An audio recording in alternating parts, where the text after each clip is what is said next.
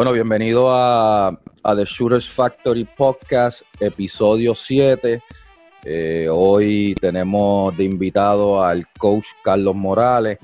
Eh, al que no lo conoce, pues le recomiendo que, pues, que vaya a Google o, o- vea la trayectoria del baloncesto puertorriqueño, no solo eh, latinoamericano. Este, coach, gracias por, gracias por la oportunidad de, pues, de tenerte aquí para, para el beneficio de, de todos esos jóvenes padres, coaches de Puerto Rico y de Latinoamérica. Eh, rapidito, el documental The Last Dance.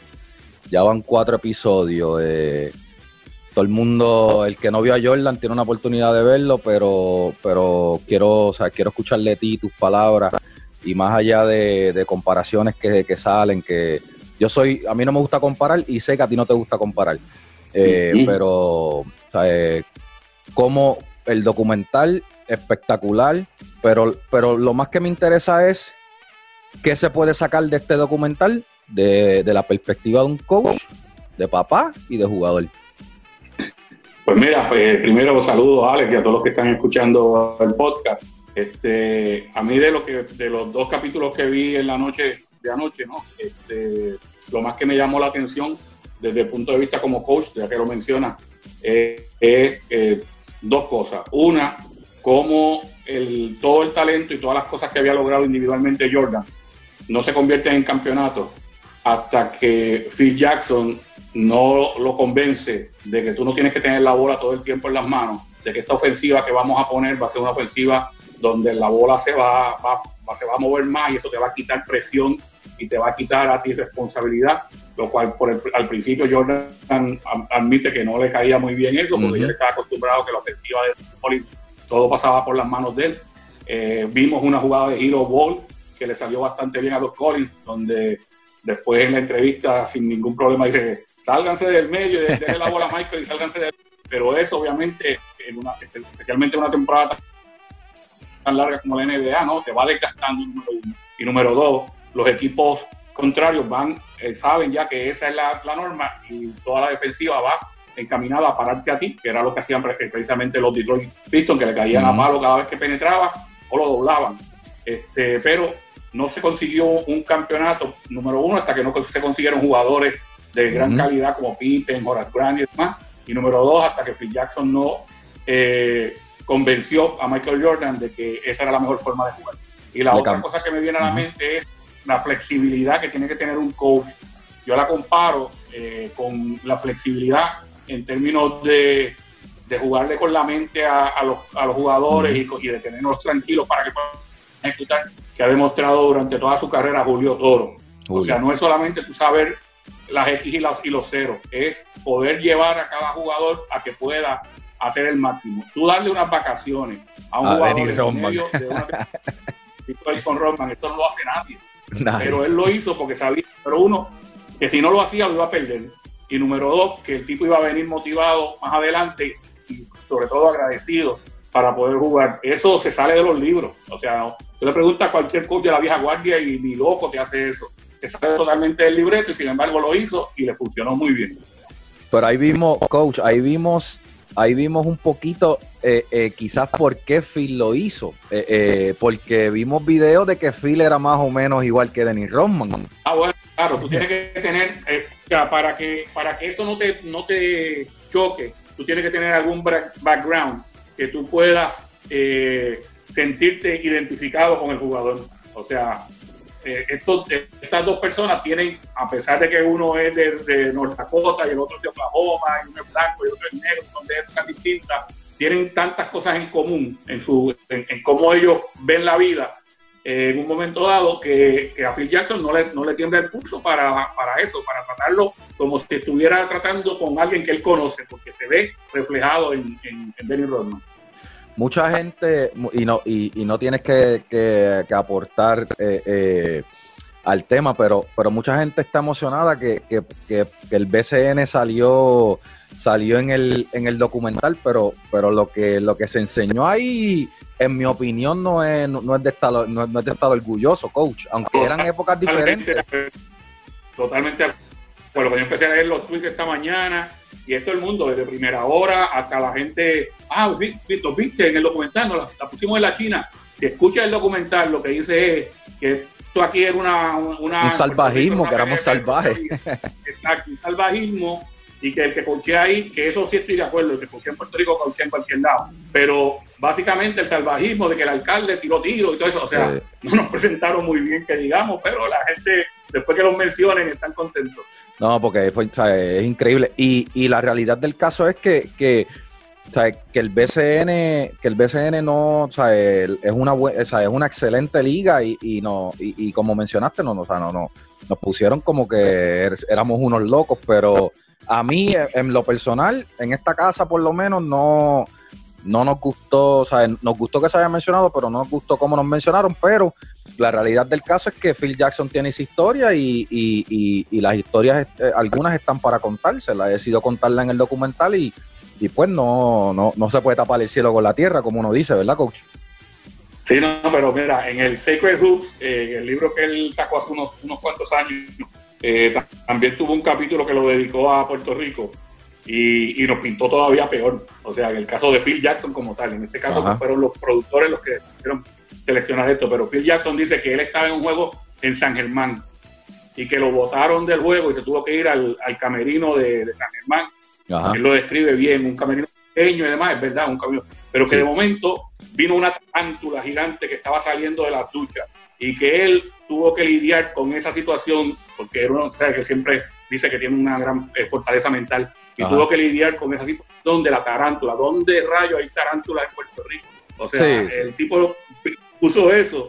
Y, a veces la gente dice, bueno, qué bueno que nos están mencionando en el libro, qué bueno que nos están mencionando en el documental. Mira cómo nos están mencionando. Claro, sí.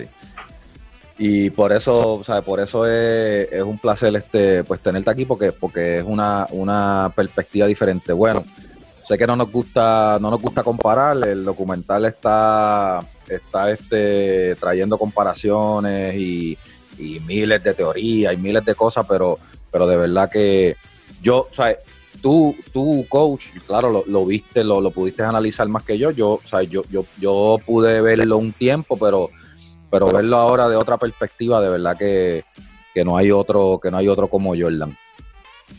Es así, sea, yo creo que este, el, documental tiene la ventaja, le da la ventaja a, las nuevas generaciones que solamente vieron a Jordan este, o, lo vieron estando ellos bien pequeñitos o lo han visto en YouTube, pero no lo, no lo han podido aquilatar como tal, verlo un poquito más amplio, una perspectiva más amplia y darte cuenta de que, de que es uno de los grandes, grandes de todos los tiempos, tal y como mencionan a LeBron, a Kobe, pero tendrías que irte para atrás y mencionar a, a Jabbar y a Chamberlain o sea, ahí tú te das cuenta de lo que es Michael Jordan como tal.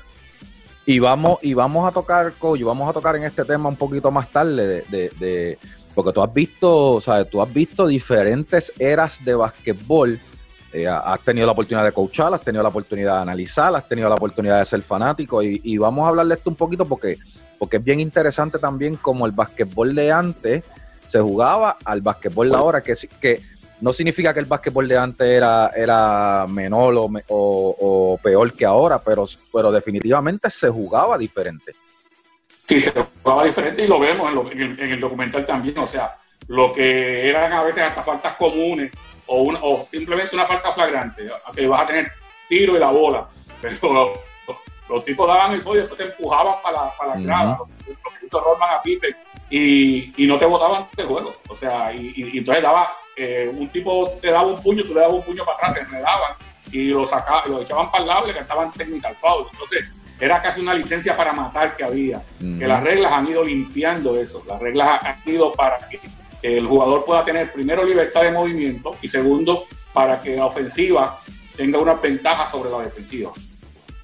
Sí, no, y, como y, hubo una parte que, que, que, que creo que Roman lo mencionó, no me acuerdo, pero dijeron este el árbitro, el árbitro dijo, no, no, aquí no pasa nada. Tú sabes que también, que también los árbitros, si eres árbitro y tú tienes, o sea, tú tienes muchos amigos árbitros, en, nuestro caso también, eh, los árbitros también tuvieron que pasar por una, o sea, por una transformación eh, grande, no solamente en la NBA, pero, pero en todo, o sea, en, todo el, el básquetbol en el mundo. Sí, en específico en la NBA y la liga, tú sabes que la liga le pone unos parámetros, los tiene. La gente se queja de los árbitros. Y todos los que hemos competido en un momento dado hemos, pensado que los árbitros han sido injustos, que nos ha costado un juego. Pero si tú das cuenta, no hay nadie en la NBA, por ejemplo, que tenga más presión en, términos de tener a la liga encima de ellos todos los, días que los árbitros. Los árbitros andan con, con una laptop. A los árbitros les están mandando eh, videos de su juego continuamente. A los árbitros le están llamando a la liga continuamente para decirle, fallaste en este, en este y en esta jugada. Ahora vi un informe de los últimos dos minutos que dice, debió haber ganado tal equipo porque ese canasto no debió haber valido. O sea, los árbitros tienen una presión tremenda y basado en eso es que han ido mejorando y mejorando hasta convertirse en este momento en, mi apreciación, porque también le tengo mucho respeto a los árbitros FIBA, pero los árbitros de NBA son los mejores del mundo sin duda alguna, más allá de que dejen pasar running o lo que sea, que la gente eh, le gusta criticarlos por eso. Pero fuera de todo esto, hay mucha presión para que el cambio que ha habido en el juego sean los árbitros los que lo lleven a cabo. Claro, y eso es algo que, que, muchos de ahora no, no, no, tenían ese conocimiento. Es buen, es buen, buen, buen, buen punto. Eh, bueno, pasamos, pasamos del documental de Jordan, es, interesante, pero hay cositas que, quiero tocar, coach. La primera, eh, Junior, eh, Carlos Morales eh, amigo mío, hermano, pero o sea, es una dinámica, es una dinámica bien cool que ustedes tienen. Más allá de, ser Carlos Morales Jr., Carlos Morales Jr. tiene, tiene, tiene mucho. como papá me imagino que te sientes orgulloso, pero, pero o sea, quiero ver, quiero, quiero tocar un poquito de, de como coach, como analista. Eh, todo lo que ha hecho Carlos, eh, Central Point, eh, International Basketball Training, cuando vino aquí con Arecibo, es de verdad que a tan corta edad ha sido, ha sido bien impresionante y con, y con la presión de que es Carlos Morales Jr.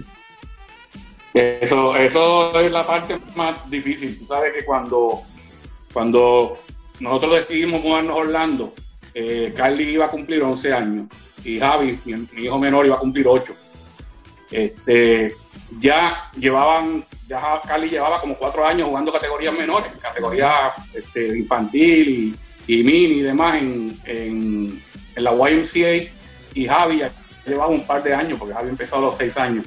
Y nosotros tuvimos unos torneos donde incluso perdimos un campeonato de, de futura, de seis, de seis años, la YMCA contra Morovi.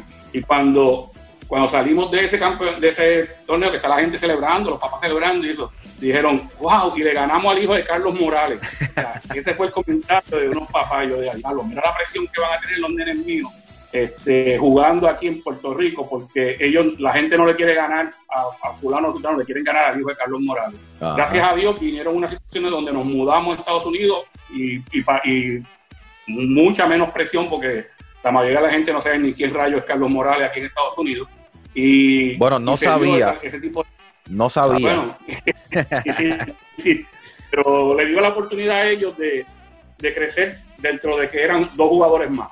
¿Sabes lo que te digo? Sí, claro. Y, luego la parte esta del coaching, donde pues, él empieza a hacer su carrera acá en los Estados Unidos bien hecho, o sea, coachando un equipo de AAU que lo cogió desde que los nenes tenían 11 años y él tenía 16. O sea, lo que tenía eran 5 años más que los chamaquitos a llevarlos a ser tercero en la nación en, el torneo grande de AAU eh, cuando ellos tenían 17 y que los 10 jugadores que duraron el torneo completo recibieron becas de división de división 1. ese fue ese era el trabajo previo de Carlos antes de que José Monroso y Luis Monroso se, interesaran en él y se lo llevaran a Arecibo.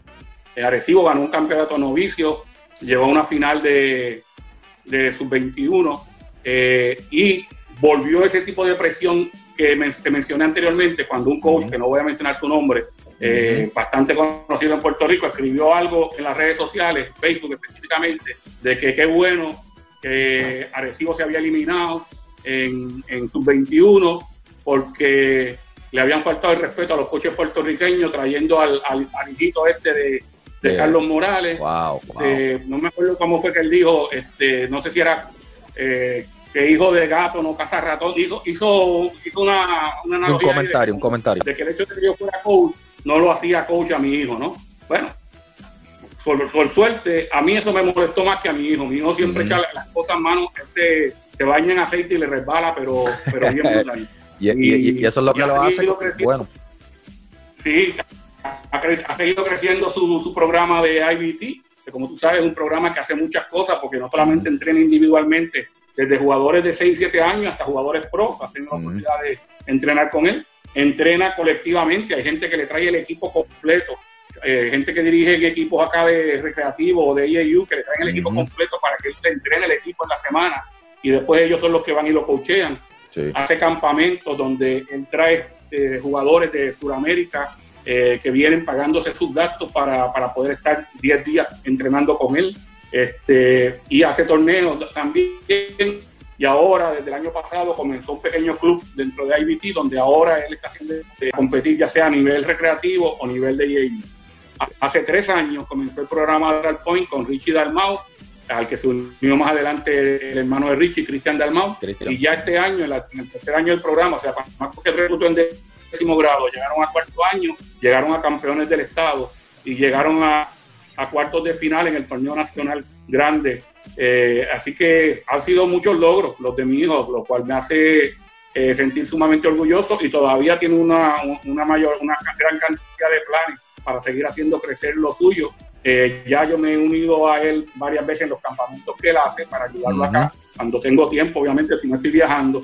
Y ya hemos hecho por dos años consecutivos clínicas en Latinoamérica, donde antes yo iba por mi cuenta a dar clínicas en Latinoamérica, ahora me he estado, uniendo a IBT y lo hemos estado haciendo juntos. Así que de verdad, de verdad me, me, eh, me alegro mucho que tú lo traigas a colación porque me siento bien orgulloso de mí.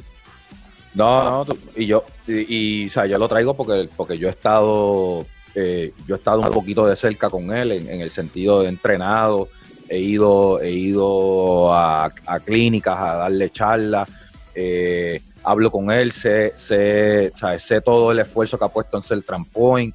Eh, pero los otros días, ¿verdad? Te mencioné cuando estábamos, cuando estábamos cuadrando este, este podcast, te mencioné a Gannon Baker, ¿verdad? Y, mira que hay unas charlas de coach y me dijiste, oh, sí, sé quién es, ese, ese, ese fue el, ídolo de Carlos cuando, cuando estaba empezando. Y ya entiendo, y ya entiendo por qué Carlos es como es porque Carlos, ¿sabes? Carlito, Carlito es intenso, eh, los chamacos dicen, ¿sabes? Que este, que este está loco, pero ahí, ahí ya, ahí ya veo cómo Carlos eh, eh, se redondeó como, como, como coach, porque Gannon Baker sabe, pero es bien interesante. Sí, exactamente. Eso, esa,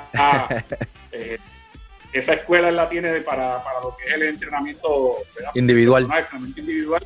Eh, aparte de que una de las cosas que, hacía, que hace Gannon Baker, que han imitado mucha gente, es que tú no solamente quieres eh, que, que, la persona quien está entrenando haga el movimiento, tú tienes que dominar el movimiento para enseñarlo bien.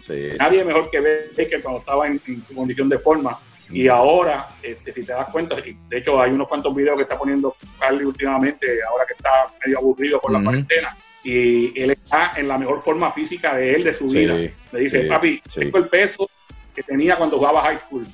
Ahora, si metiera la bola en high school como, como la me estoy metiendo ahora, y si driviara como estoy driviando ahora, hubiese sido Top Division One sin lugar a dudas, me dice. o sea que él ha tomado bien en, serio esta parte donde el, el preparador, el entrenador de destreza, tiene que dominar las destrezas para enseñarlas. Y en ese, en, ese tema que mencionaste, yo, yo lo secundo, tú sabes, eh, todavía, todavía no me he retirado, pero, pero estoy, o sea, este, empecé este proyecto de Shooters Factory y a la verdad que, coach, me, me, me encanta enseñar, me, me, la había perdido un poquito el, el, pues, el, amor, eh, ya, ya, estaba viendo el básquetbol como, como un trabajo, porque la realidad es, eh, a ti te ha pasado como coach, me, imagino, pero sabes que ya cuando uno está profesional, pues no, no es un 9 a 5, pero tú sabes, como que, como que ya es un trabajo y, y, un día, un día me levanto y eh, fui a Argentina por X, o sea, van, muchas cosas pasan por las que uno pasa por un slump, una, un, un mal momento y este y me digo, me empecé a estudiar. Yo nunca, o siempre fui estudioso de, de, videos, cosas así, pero no, no fui estudioso, no fui estudioso para mí. Y, digo, coach, eh, a la verdad que, esta información no solamente es valiosa para mí, es valiosa para todos esos jóvenes que no tuvieron un Alex Galindo, un Carlos Morales, un, eh, un Cristian Dalmao en Central Point, por decir nombre. Y ahí fue que empezó lo de The Shooters Factory, pero la verdad, la verdad, que, enseñar y, ver el progreso de, esos jóvenes, de esa nueva generación, es, algo bien impresionante. No, mira, tú sabes que una de las cosas que yo he visto de, ¿verdad? de, tu proyecto es enseñar, enseñar a tirar correctamente a los chamacos. O sea, si tú te das cuenta, la mayoría de los chamacos que se están desarrollando, ya sea en Puerto Rico o en otros lados, este, pues tienen unas personas que, le dicen, no, mira, porque se, tira así, la base es esta, y esto, pero tener un tirador, como lo has sido tú en tu carrera, de, desglosándote, agarrando cada parte de la mecánica y desglosándola de la forma como tú lo haces, para que los muchachos la entiendan, eso no lo, eso es un lujo, eso realmente es un lujo y te, felicito por esa iniciativa, porque aparte de eso, no solamente te, te hace este concentrado en, lo que, en lo que hiciste tú como tirador, sino que también a, los podcasts ha traído a gente que te ha metido la bola y que para que ellos también de su perspectiva. Y yo creo que eso, que eso es bien, bien interesante y bien importante y es, un, es una herramienta que tienen los muchachos de hoy. y coach, y, y, la realidad del caso es que, que ahora, ¿verdad? Que, que o sea, yo, yo, no me, yo no me considero coach porque yo no, yo no coach en el sentido de coachar un equipo. Pero, pero la realidad del caso que viéndolo de, de, y a veces uno como jugador, yo me imagino, has tenido como coach miles de encontronazos con, jugadores, tú sabes. Pero, pero a veces, ¿verdad? A veces eh, eh, el jugador no entiende las razones por qué el coach hizo esto, por qué hizo lo otro, y, y, ahora de, de, este lado uno dice, o sea, este, eh, yo miro para atrás mi carrera y yo digo, Tú sabes, por darte un ejemplo, lo que me dijo Bill Self en Kansas en el año que yo estuve, si yo hubiera tenido la, mentalidad que, yo tengo ahora, hubiera sido, como mencionó Carlos, hubiera, o sea, me hubiera quedado en Kansas o, no hubiera ido a Kansas o, estuviera, tú sabes, pero, pero son cosas que, que yo no tuve, que los jóvenes pueden tener. Eh, eh, personas como Carlos Morales, como Alex Galindo, ahora mismo diciéndote a los chamacos que, que tú sabes los cómo y los por qué. Sí, Exacto, y aparte de, entrando en el tema de estrés, está también el tema mental y emocional, ¿no? Que nosotros cuando, por ejemplo, tenemos chamacos bien talentosos eh, en Puerto Rico, que de momento les toca ir a los Estados Unidos, ya sea estudiar su último año de school o por tener una beca en college. Y, y, como que no entienden eso que tú estabas mencionando, no entienden que el coach está tratando de ver el panorama completo tuyo. En ese momento tú dices, ah, ah la tiene conmigo, puso este tipo por encima de mí, este, mira lo mucho que me regaña en las prácticas. No, papá, todo lo contrario. lo que está haciendo el tipo es que te está haciendo crecer. Y dentro de cuatro años tú vas a ser un super caballo y dentro de cinco o seis vas a estar alto nivel, pero síguele la, la corriente. ¿Qué pasa con nosotros que nos cansamos eh, en muchas ocasiones o sentimos, como te dije anteriormente, que el coach la tiene conmigo, este, que el coach no me y entonces pues ahí mismo nos rendimos o hacemos otra cosa. Este, y eso yo creo que es bien importante que los muchachos lo entiendan, que, es un todo. No es solamente las destrezas, no es solamente el dominio del juego, no es solamente que tú eres un caballo en el clutch, es cómo tú te relacionas con, tu ambiente en la universidad, cómo tú te relacionas con tu ambiente, con tus compañeros, con tu coach. Y eso es lo que va a llevar a uno a ser un mejor profesional. Coach, y, una de las cosas, ¿verdad? que que yo eh, me he dado la tarea de, de, de, pues, llevarle a, cada joven, a los papás, porque yo hablo mucho con los papás, es que, ¿verdad? Quizás, quizás a principio de tu carrera, 5 o 6 años, pues el, eh, eh, cada nivel, cada nivel que vas, que vas pasando, yo siempre digo, lo que haces a los 10 no lo vas a hacer a los 15. a lo que voy es, o sea, el coach, y mientras vaya subiendo de nivel, no tiene tiempo de trabajarte a ti individualmente. y, en la era que estamos viviendo, coach, eh, bueno, tú, tú, sabes, tú lo vives con Carlos, estás en la NBA, has ido. Las herramientas, ¿sabes? Hay tantas herramientas que no hay razón por la que, por la que cada jugador no mejore, no mejore individualmente, porque el coach prepara al equipo. El coach no, o sea, el coach te da tips, pero, pero está en cada jugador desarrollarse individualmente, porque es que el coach no tiene tiempo para para, para, para darle 30 minutos a, X o Y razón. Eh, eh, lo que yo he visto de este lado, eh, cuando yo decía, diablo, este coach no quiere que yo haga, que, que, que, no, no, quiere que yo haga esto, o, lo, él no está pensando en mí, él está pensando en cómo Alex Galindo o X o Y razón encaja en el grupo. No está pensando en, en, en, cómo yo encajo, o sea, cómo yo, cómo yo coacheo a Alex Galindo para que Galindo esté contento. Claro, hay, ciertos puntos de que un jugador contento eh, eh, tiene un performance mejor, pero, pero el coach está para, para o sea, el coach lo, lo contratan para, para guiar a un equipo, no para guiar individualmente a cada uno. Eh, estoy, estoy, en el camino correcto o... no, es, el, el, jugador está pensando en él individualmente, el coach está pensando en el grupo completo. Ahí en una clínica hace, hace un tiempo había eh, un coach, eh, que ahora mismo se me escapa el nombre, era un coach de NIA que había durado 30 años, que ha fallecido. Y, y, la parte básica del, del, coach era que él eh, las clínicas las hacía bien jocosas. O sea, el tipo tenía mucha chispa y, la hacía con humor. Y dijo, mira, tú sabes lo que es un equipo de baloncesto. Y me dices, dice, dice, ¿qué? Bueno, depende de cuántos jugadores tú tengas. ¿Cuántos jugadores tú tienes? Yo tengo 15. Okay tú tienes 15. ¿Tú tienes, ¿Y cuántos jugadores más o menos es tu rotación? 8. 8. Pues un equipo de baloncesto son 8 tipos, 8 tipos que te soportan y 7 que están locos por arrancarte la cabeza porque tú nunca los pones a jugar. Eso es un equipo de baloncesto, dice, dice él. Este, y, es, y, es, y es cierto, o sea, lo, no todos los jugadores van a estar contentos con el coach, porque depende de cómo me usa, depende de, de, si yo entiendo que me estás dando la máxima oportunidad o no pero el coach no puede estar pensando en, que cada jugador esté contento con él. El coach tiene que estar pensando en que cada jugador pueda ser productivo para lograr los objetivos del equipo como tal. Coach, y, esto es el que no, el que no saque cosas de, esta conversación, de verdad que no, que nos quiere mejorar como baloncelista. Coach, mucho, mucho se habla de que el baloncesto ha cambiado, tenemos miles de estadísticas tú que has estado en, los en los niveles, los niveles más altos, ¿sabes? Coachando Puerto Rico, eh, ahora de analista, mencioné que ¿sabes? viajas el mundo a ver, a ver Euroliga.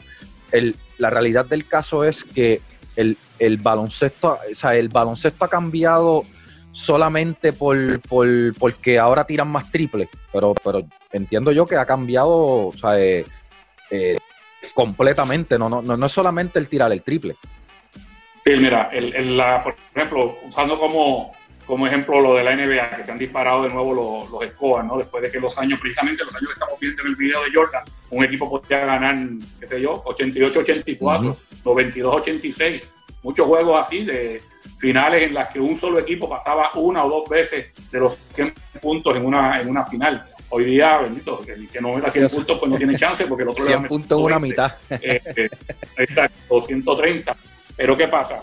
La, la regla es una combinación de lo que habíamos hablado anteriormente, las reglas que han ido para favorecer a la ofensiva eh, y la dinámica de juego. La primera, hoy día, con la regla de que no le puedes poner la mano encima a un jugador que empieza la penetración, eso le da unas herramientas tremendas a los tipos que son armadores, a los point guard, los tipos que tienen esa, movilidad, que tiene José Juan, por ejemplo, eh, que tiene un Chris Paul, eh, el mismo James Harden, crea muchas situaciones del dribble porque no los puedes tocar. Cuando empiezan el, la penetración no los puedes tocar.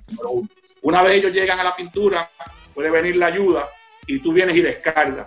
Hoy día todo el mundo mete el triple, incluyendo los grandes. O sea, el cambio de destreza ha sido tal que si tú eres un 4 o un 5 que te respete, tienes que estar metiendo ya el triple. Antes del 4 y el 5 le decían que tienes pintura. Número 2, antes se jugaba defensa con la bola en la mano. Yo, yo le llamo jugar defensa con la bola en la mano, que para tú mantener el squad bajito, jugaba posesiones bien largas. Y tirabas con 2 segundos, 3 segundos de reloj de posesión. Hoy día, al tirar en los primeros 5 o 6 segundos de reloj de posesión, hay más posesiones. 8 posesiones más juego son como para 24 puntos más por juego si anotaras en todas de ellas. Y esas, esas tres que te he dicho anteriormente, la, la regla. Ah, desde hace dos años se añadió lo de libre, libre movimiento. Tú sabes las veces que a mí me enseñaron y que yo enseñé, el que viene cortando del lado contrario, métele con el antebrazo, Ajá, sí.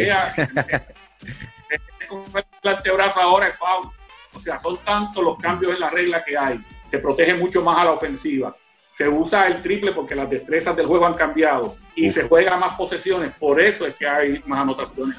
Coach, ¿y qué piensa? Y, esto, esto yo tuve una conversación con, con este, bueno, vamos a mencionar el nombre, con, con Hidel Padilla, que me invitó para el, para el programa, eh, eh, un, un, personaje interesante. Eh, pero entonces, está el handshake, ¿verdad? Está el libre, pero muy poca, muy poca gente habla de, de la defensa de tres segundos que es lo ah, único, porque, porque coach, el medio está abierto, entonces tú tienes, tú tienes jugadores habilidosos, porque la verdad, la verdad, y, y, tú estás de cerca con, con Junior, la verdad es que los chamacos de hoy en día tienen unas habilidades de, manejo de balón, atlética, eh, creando sus propios, sus propios tiros, que, que quizás, eh, por lo menos yo, en mi carrera, pues yo filmé joven, yo tuve la oportunidad de ver diferentes eras de, baloncesto también. Y, la verdad es que, las destrezas, lo, acabas de mencionar, las destrezas, los skills que tienen los jugadores ahora es impresionante. Tú le añades que el, que el centro no puede estar en el medio, ¿sabes? No hay, no hay manera de que, de, que tú pares eso, coach. Qué bueno que lo trajiste a colación, porque mira, este, Giannis Antetokounmpo, que se hizo en el, en el baloncesto internacional. O sea, él, eh, creció como jugador en Grecia. Coach, perdona que te interrumpa, perdona que te interrumpa. ¿Te acuerdas cuando, cuando en el Mundial lo vimos con 18 años, pesaba 115 libras? Y igual, pero dando dos pasos casi desde media cancha y llegando. bueno, este chamaco llega al NBA, comienza su desarrollo, se convierte en el monstruo que fue, que el año pasado fue MVP, va a un mundial, va a un mundial, le meten una zona donde los se meten en la pintura por la mala suerte de que sus compañeros no estaban metiendo el triple. Y a él lo paran totalmente. Y regresa a Estados Unidos y dice, ah, no me gusta el baloncesto FIBA, prefiero el de la NBA. Claro, si no hay forma de pararte, sin que haya que los tipos estén metidos en la pintura, no hay forma de pararte. En, en FIBA, cuando se meten todos ahí, tienes que empezar a meter el, tiro largo o crear situaciones y que tus compañeros metan el tiro largo. Entonces, es, es más fácil anotar cuando, el, cuando hay tantas restricciones para el jugador que, que va a cubrir el medio ese tipo de cosas son las que la gente a veces no entiende porque ellos dicen no se, no se defiende. Ah, hoy en día no se defiende. No, no, no. Hoy en día los coaches se tienen que quemar las pestañas más creando mm. situaciones defensivas para ver cómo freno a unos tipos que están imposibles porque tienen más destreza, porque se juega más rápido y porque las reglas los favorecen. Y además de eso, hay que añadirle otra cosa, la tecnología, eh, eh, el scouting ¿Sabes? Tú tienes, tú tienes, tú tienes coaches, ¿verdad? Que, solamente ven el producto final de, de, los que hacen los, en la NBA, en, los equipos grandes de Europa, tienen 15, 15 coaches ¿sabes? mirando formas de cómo, de, cómo ganarle a la defensa. Coach. Eh, eh, eh, hay que añadirle otra cosa. Y viceversa, la defensa también está ahí como diciendo, verá, estos tipos están imparables, déjame ver cómo yo, cómo yo le bajo los 36 que metió Jer Harden, si yo lo bajo a 28 me los dan. O sea, así, así es como están pensando hoy en día. Increíble. Y ese tipo de cosas eh, requiere esfuerzo, requiere que los jugadores estén todos en la misma página, que estén concentrados, que digan, mira, cuando le salgamos por este lado, tú tienes que rotar desde allá abajo, desde allá, coach, y desde allá, porque no hay otra.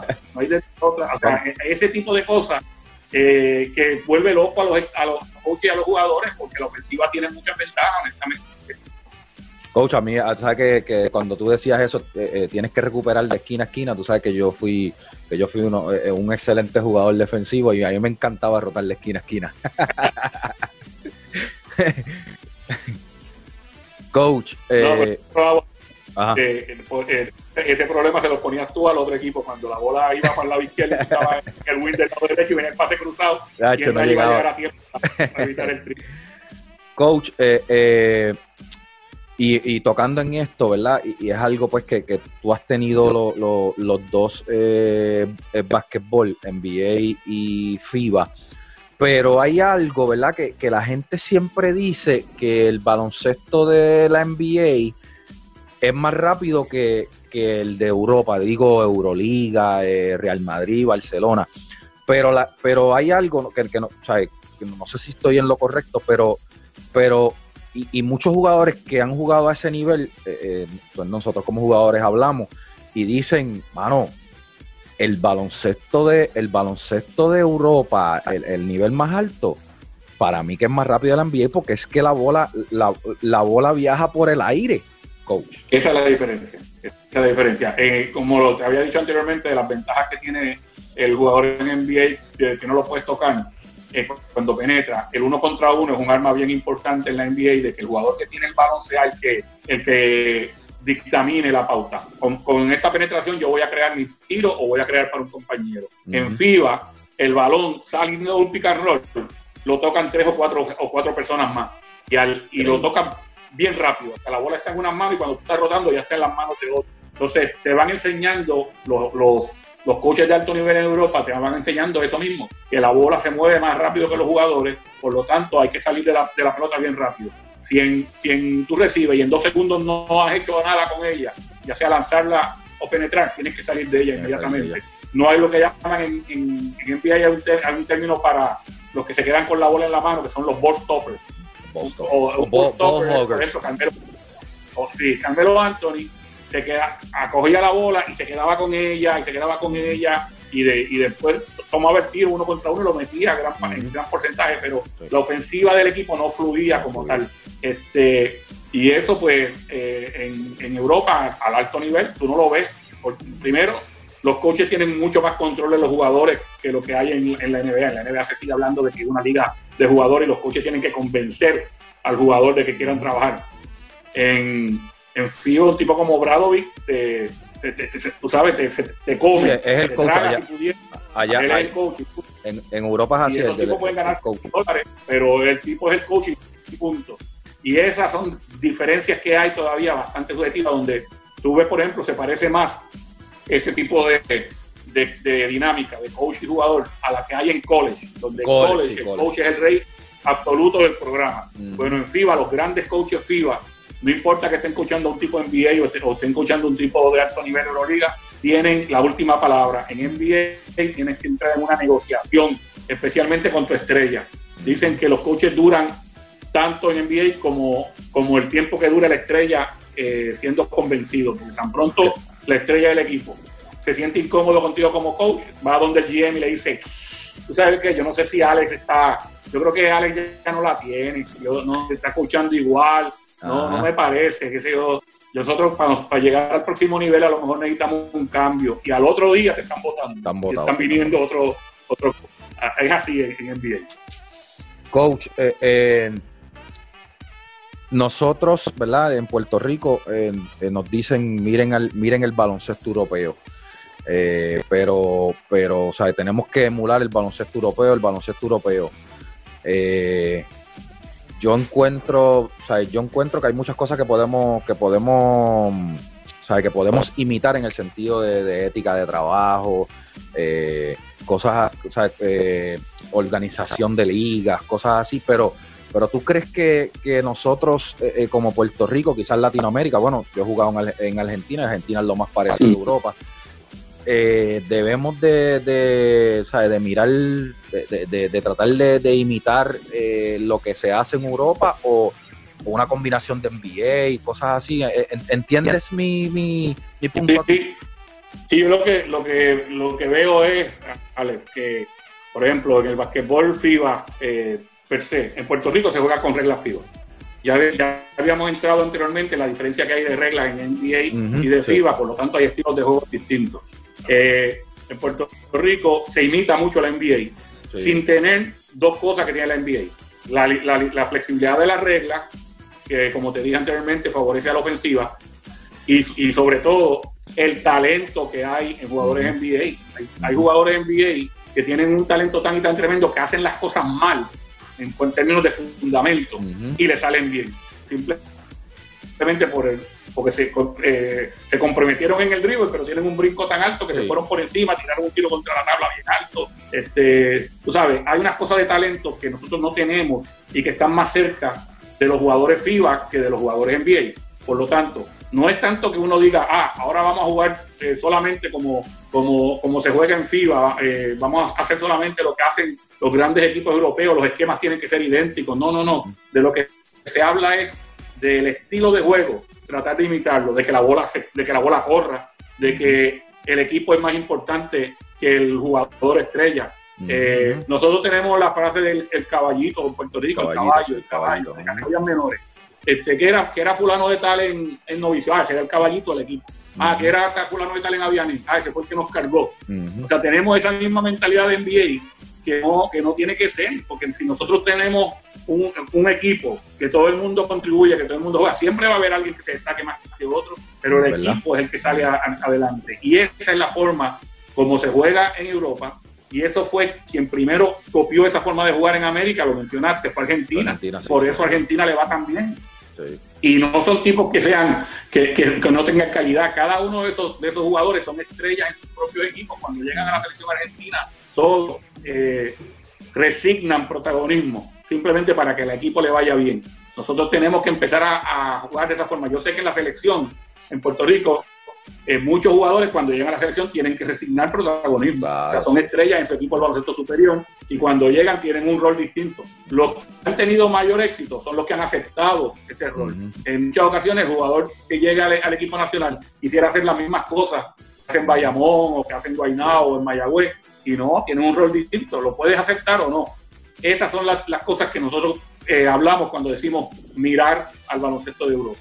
Sí, sí. Y, la, y la realidad es que eh, pues, mi, mi, carrera pues, fue, fue en Argentina y la realidad es, eh, coach, que, nosotros tenemos, el BCN tiene mejor infraestructura que, la Liga Argentina.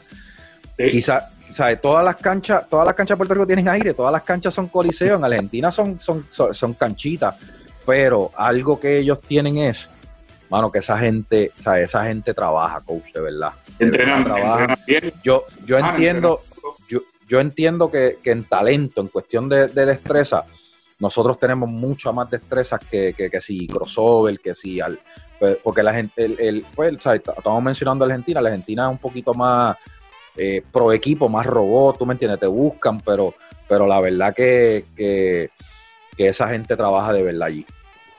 Sí, es así, y tú sabes que cuando tú trabajas para, para el equipo, de eso es que se trata muchas veces. Los, los, equipos de Argentina, no solamente a nivel de selección, de clubes, cuando vamos en, la Liga de las Américas y demás, hacen lucir mal a equipos con más talento. Equipos con más talento lleven menos tiempo juntos o que el tiempo que llevan juntos es, un tiempo para, para desarrollar este, actividades individuales y no colectivas. Este, entonces llega, qué sé yo, un equipo de swinchales, que, la mayoría de los jugadores uno no los conoce, y, va un equipo de México que todos son estrellas en distintas ligas, eh, y, pierden por 20 con el equipo de swinchales. Entonces tú dices, ¿qué pasó aquí? Tú sabes, un equipo de estudiantes eh, de, Weber Bahía Blanca con chamaquitos de 19 21 años se meten en una final de la Liga de las Américas. Y, como que uno no lo puede entender porque ve esos tipos individualmente y dice, ah, esto les damos una, a esto le damos una tunda. No, no, la tunda te la dan ellos, jugando buen basquetbol, moviendo el balón, trabajando para el tiro más cómodo, defendiendo en bloque, como dicen ellos, o sea, defendiendo, no hay que defender uno contra uno, hay que defender todos contra ese uno que quiere, que quiere crear situaciones. Y ese tipo de cosas son las que nosotros pudiéramos sacarle provecho y, y comenzar a emular. Coach, eh, ¿qué, para ti, eh, en tu perspectiva como, coach, como analista, qué hace, qué te hace a ti un gran tirador? Pues mira, obviamente lo primero es que eh, el, tirador se puede hacer.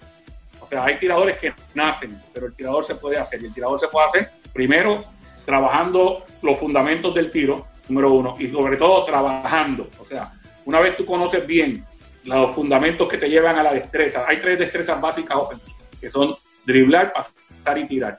La, la, más, la más importante, obviamente, es tirar porque es la que pone puntos en la, en, la pizarra y los juegos de baloncesto se ganan metiendo puntos, poniendo puntos en la pizarra. De esa destreza hay unos fundamentos básicos de, de cómo tú acomodas el cuerpo, de cómo acomodas el, el, codo, de cómo te alineas con, con el aro, eh, todo ese tipo de cosas que tú enseñas. Una vez tú tienes eso, tienes que darle y darle y darle y repeticiones y repeticiones. y hay gente como Carly, como Carly que tiene la ventaja del, de la máquina esa que te devuelve la voz y puedes tirar mm. este, 500 tiros en, una hora. Nosotros tenemos una acá, coach. Ah, ok. Hay gente que tiene que ir a buscar la bola debajo de la malla o que la novia o el pana le pasen la bola para tirar. Pero no importa cuál sea tu situación individual, tienes que trabajar diariamente en tu tiro.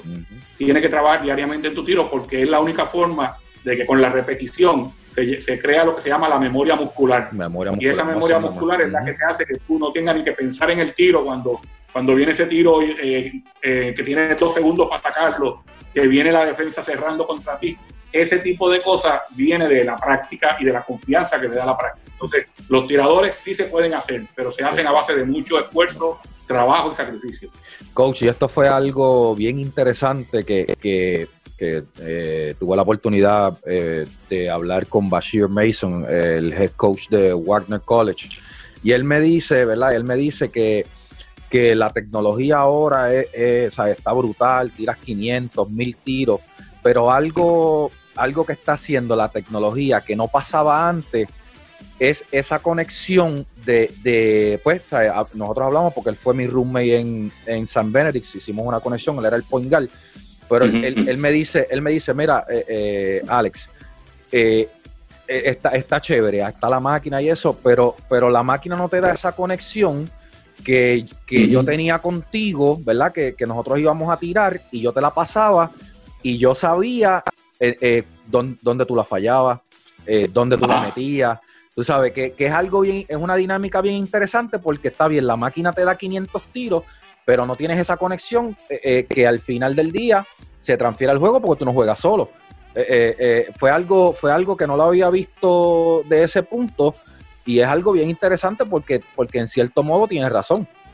Sí, es verdad, esa, esa conexión de teammates, de compañeros de equipo, solamente te la da la práctica con tu teammate. El, estar ahí, específicamente se habla mucho de que, lo, de que el que te ayuda a empezar a meter el tiro es el que te la pasa porque te la pasa donde tú la quieres, donde te la pasa en el bolsillo, eh, se te saca un poquito nada más a veces, el tirador está esperando el, balón para recibirlo a, nivel del pecho y ponerlo en el bolsillo inmediatamente, tú se la pasas a la rodilla y en lo que él va y busca ese balón a la rodilla, ya le cambió el tiro. Esas cositas son pequeñas y esas cositas se consiguen en la práctica cuando dos compañeros interactúan, eso no hay duda de eso. Coach, eh, que para, para terminar, eh, ¿qué, ¿qué consejo tú le das a, los jóvenes, a los, a los papás, a los coaches que, nos están este, escuchando, no solamente en el tiro, eh, eh, puede, ser, puede ser el baloncesto, la vida, o sea, que si algo se nos quedó en este podcast, eh, ¿qué, qué, tú quieres que le llegue a, a, los oídos de cada uno?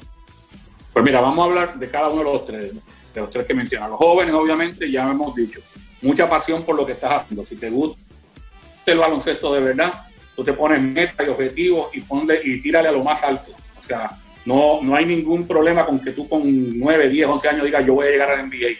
Yo voy a llegar a la NBA. Ponte esa meta. Bueno, empieza a practicar para eso y a trabajar para eso todos los días. Posiblemente llegue y posiblemente no llegue. Si no llega, lo más seguro es que vas a llegar a algo bien alto porque te pusiste unas metas altas. O sea, imagínate que tú no llegues al NBA, pero puedas jugar 10 años en Europa. Imagínate que tú no llegues a Europa, pero le puedas sacar una carrera al baloncesto en un, programa de División 1 y poder jugar a buen nivel en, las otras ligas. O sea, algo bueno va a salir de que tú te pongas metas altas, pero no es solamente ponerte metas altas, sino trabajar para ellas. Ese es mi consejo para los muchachos. Para los papás, no traten de vivir sus, su historia deportiva a través de sus hijos. Si usted no llegó y se quedó con las frustraciones de que no llegó, no trate de ponerle esa presión a su hijo de que sea el que cargue el nombre de la familia, porque su hijo está jugando el baloncesto primero para divertirse, para crecer física, mental y emocionalmente, y luego pues para obviamente tener unos objetivos de él, que no son los tuyos. Ya tu, ya ya tu vida pasó deportivamente, déjalo a él vivir su vida. Por lo tanto, no le pongas presión, no vayas a los juegos tratando de que hay que ganar de todas formas, si no es culpa de los árbitros, si no es culpa del coach que no me puso el nene a jugar. Deja al muchacho que desarrolle. Y a los coaches, especialmente a los coaches de categorías menores, los jugadores que tú tienes ahí no son jugadores de profesionales en miniatura. Son muchachos que están en formación y que necesitan apoyo tanto mental como psicológico, especialmente psicológico, porque muchas veces abusamos con los chamaquitos poniéndoles una presión que no, que no está bien, especialmente en nuestro país, en Puerto Rico. Las categorías menores las vemos como, como trampolín para yo seguir ganando, para decir qué caballo yo estoy coachando. No, no, no. Las categorías menores son para formar seres humanos. Así que no los veas a ellos como profesionales en miniatura. Velos como atletas en formación y como personas que están, que están mirando como ejemplo. Esos son mis, mis tres consejos a los tres grupos que me mencionaste. Wow, coach, wow, wow, impresionante. Este, coach, gracias por, por esta oportunidad. Yo, yo siempre, desde que, y te mencioné antes de por qué empecé esto, pero una de las cosas de que, que también yo empecé esto es por, porque yo quiero impactarle, eh, yo, yo, quiero impactar más personas eh, eh, que cuando jugué coach. O sea, yo, pues, a nosotros en, en, en yo, jugué en, todo, en todo Sudamérica, en, Puerto Rico, y, nosotros siempre hicimos clínica, hicimos, hicimos cosas, tú sabes. Pero, pero el, eh, eh, algo que a mí me chocó, ¿verdad? Más allá de la carrera de, y no me estoy comparando con Kobe, coach. Eh, algo que me chocó, algo que me chocó de, cuando Kobe, de cuando Kobe murió, fue el impacto fuera de la cancha. Y, eso es una de las cosas que que, ¿sabe? Que, que, yo me, que, yo me, que yo me he propuesto y, y, y, esas palabras que tú, que tú le diste a esos jóvenes, eh, eso no está por ahí, eh, eso no lo escuchan mucho y, gracias por eso, de verdad. gracias a ti, gracias por la, por la oportunidad y de, verdad que esta charla me la disfruté.